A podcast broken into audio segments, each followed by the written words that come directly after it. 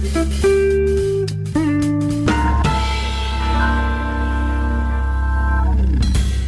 Às sextas-feiras temos sempre um artista connosco e hoje é uma honra receber aqui a Luísa Sobral, é a nossa convidada para o Lado Bom da Vida ao vivo. Luísa, muito obrigado por teres vindo. Obrigada, e já sei que esteve aqui sentada a semana passada Tim Bernardes. Teve na segunda-feira. Segunda-feira, sinto-me muito lisonjeada, vi depois. Sim, também uh, estava-me a lembrar agora de pessoas, uh, mas não me estou a lembrar mais nenhuma. Mas estamos aqui todas as sextas-feiras, muitos artistas. Olha, para a semana vamos ter cá o David Fonseca. Um, entretanto, um, queria uh, perguntar-te como é que estão as coisas contigo, porque hoje sai precisamente este disco, chama-se Dançando. Uh, fiquei muito contente, já estive a ouvi-lo pelo, pelo Spotify esta manhã uh, uh, e fiquei curioso com uma coisa. Uh, Porquê é que há um S maiúsculo na grafia do título Dançando? Tem algum eu acho significado? Que o S maiúsculo era um bocado com medo que as pessoas achassem que eu não sabia escrever a palavra. então decidi pô-lo assim um bocadinho mais em destaque para as pessoas perceberem que era propositado. Mas a razão do S e não do C de cedilha é porque eu vi um documentário uma vez da, da Sofia de Melbreiner e ela dizia que antigamente dançando escrevia com S e fazia fazia muito mais sentido, porque o S é uma letra que dança e o C de cedilha é um C que está sentado. E então... o, o escritor Bruno Vieira Amaral confirma esta teoria Conhecíamos, Sofia... não me lembrava, não me lembrava que tinha sido a Sofia a contar Sim, eu, isso. eu vi isso num documentário dela e eu pensei. Mas é, é, é um pouco como aquela coisa do Teixeira de Pascoais, eu acho que é a lágrima com, com o Y, não é? Que, que chora, não é? Uhum. Uh, do, Mas é tão bonito poder de repente olhar também para a, man para a, maneira como as palavras são escritas e isso já ter uma arte só em si, não é? Para além do, do, do significado da palavra, a palavra só, a forma como está escrita, já, já ter poesia em si. Sim, dança com bonito. S, dança mais do que dança, dança com muito C. mais, dança, dança. É dança mais... com decidir é mais o meu género, que dança mal. Nós, eh, neste disco, temos uma, uma Luísa Sobral mais pop, menos melancólica, é, é um. E se calhar também com mais sentido de humor, não é? É, um, é uma fase da tua vida uh, mais feliz, é isso que transmite. Eu sempre fui essa pessoa, só que eu não, eu, a música sempre foi a minha maneira de mostrar o meu outro lado nos meus, no meu grupo de amigos e tudo, eu sempre fui a pessoa. Há sempre a pessoa do grupo que diz piadas, eu sempre fui essa pessoa. Só que as, as pessoas que me conhecem através da música acham exatamente o oposto, porque a música sempre foi a minha maneira de, me expressar, de expressar o meu lado mais.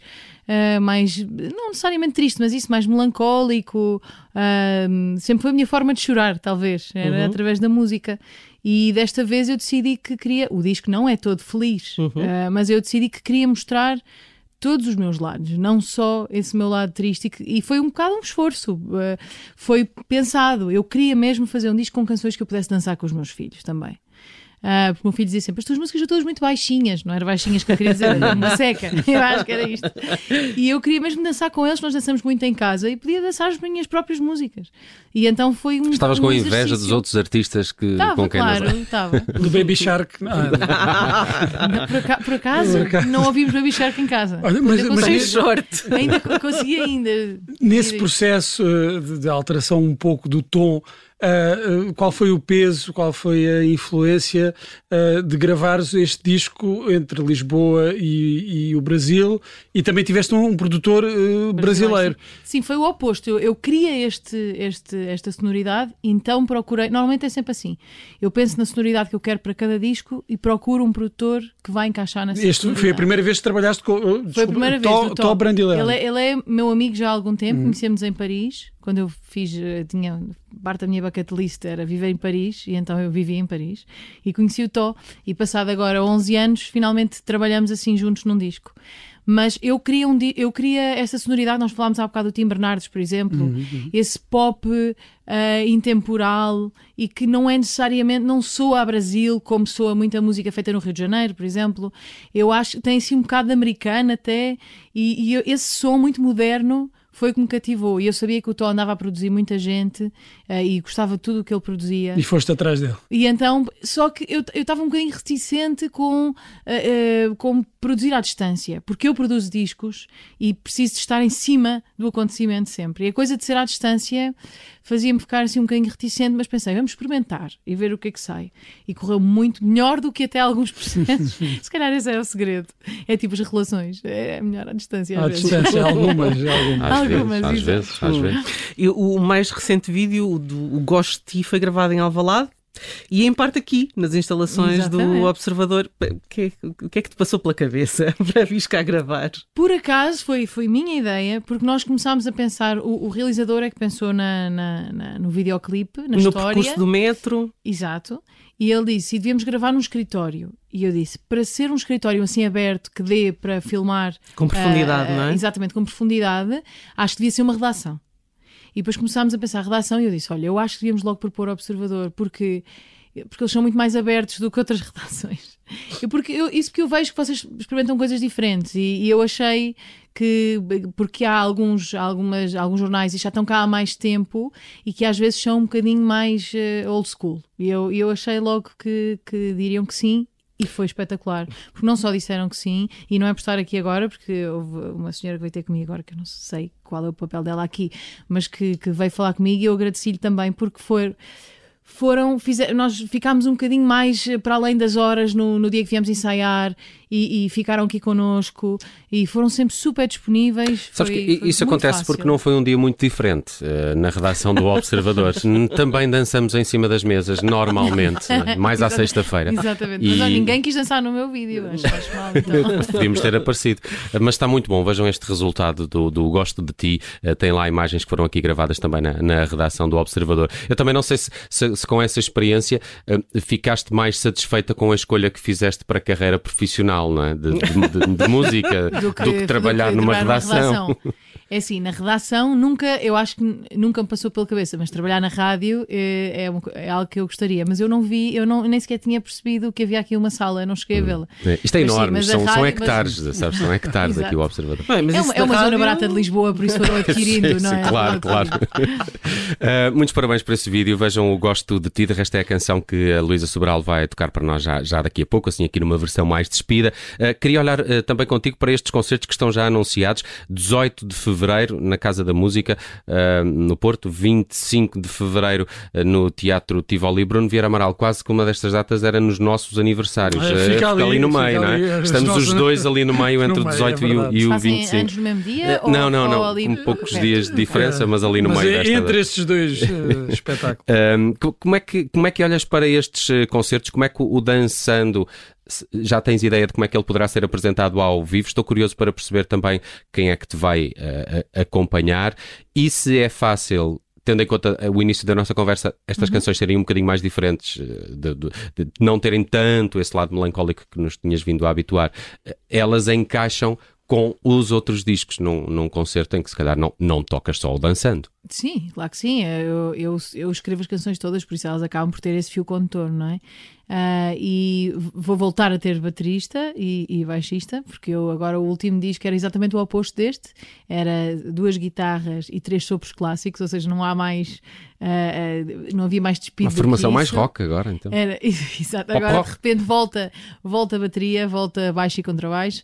E, mas estou com muita vontade porque estou farta de estar sentada, digo isto e estou sentada, mas já estou há, há quatro anos sentada e, e então agora vou finalmente voltar a fazer concertos em pé, que faz uma grande diferença, posso mexer mesmo muito mais. E hum, e estou com muita vontade de mostrar E estas dançar. canções por causa disso, porque o que o que Podes dançar. Dançar, Posso dançar, com eu S. dançava, com mas, S. senta- mas sentada, não, não era tão. ah, e, e agora, pronto, estou com muita vontade de mostrar estas canções porque acho que mesmo, mesmo para o público vai ser divertido, não é? Para, para mim vai ser, tenho a certeza, porque nós já fizemos uma apresentação e diverti-me muito a tocá-las e porque eu gosto muito desta banda também. E, e como é que p- percebi também que já está mais ou menos, ou vai ser anunciada daqui a algum tempo também um, datas eh, internacionais. Como é que é regressar aos concertos eh, lá fora? Se calhar numa altura muito diferente também da tua vida pessoal. Nós vamos começar lá por fora, na verdade. Prime- O primeiro concerto desta, desta, de- deste disco é na Alemanha. Hum. É assim, eu, eu continuei sempre a dar concertos lá fora hum, até, a- até agora, até, até nascer o meu filho. Por isso hum, já eh, continuava a tocar o disco anterior. Mas eh, nós, aliás, nós, nós tocámos bastante lá fora mesmo. Durante a pandemia ainda tocámos um bocado. Depois, quando, quando fechou tudo aqui, eu estava na Austra- a fazer uma turnê à Austrália e Japão.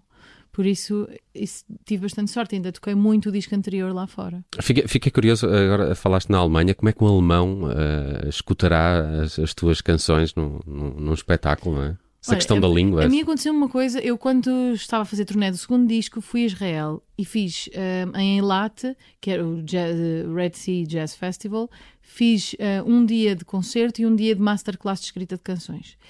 E, e de- nessa altura eu, eu cantava muito em inglês ainda e cantava algumas canções em português. E lembro-me que houve uma rapariga que, que me disse: "Hum, Eu não percebo nada quando a Luísa canta em português, mas eu sinto que que está muito mais ligada àquilo que diz do que quando tem- canta em inglês.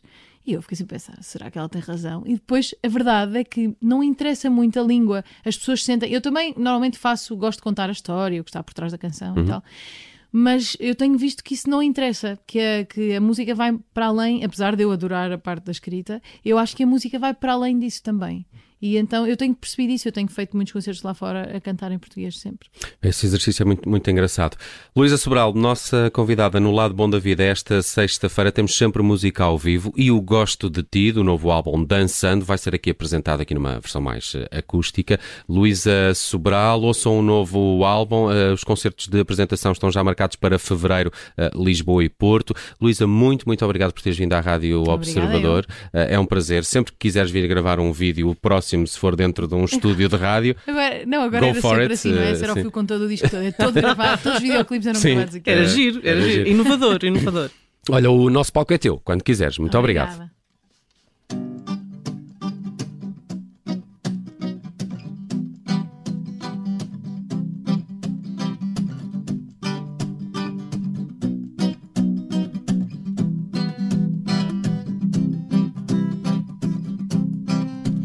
Gosto de ti, dos pés aos cabelos, da ponta dos dedos até à ponta do nariz. E gosto de ti, de cada pestana, da pele que é cama, das constelações que eu fiz. Gosto de ti e sinto até dores no peito, mas é só feitio, não defeito, é amor a transbordar.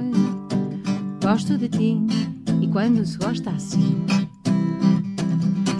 só nos dá para cantar. Ai, ai, ai.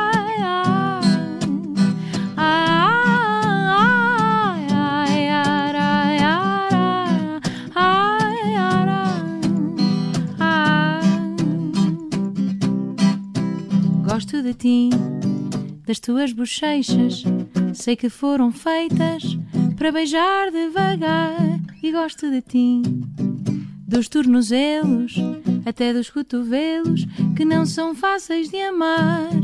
Gosto de ti e sinto até dores no peito, mas é só feitio, não defeito, é amor a transbordar. Gosto de ti, gosto só porque sim, porque é tão bom gostar. Ai, ai, ai,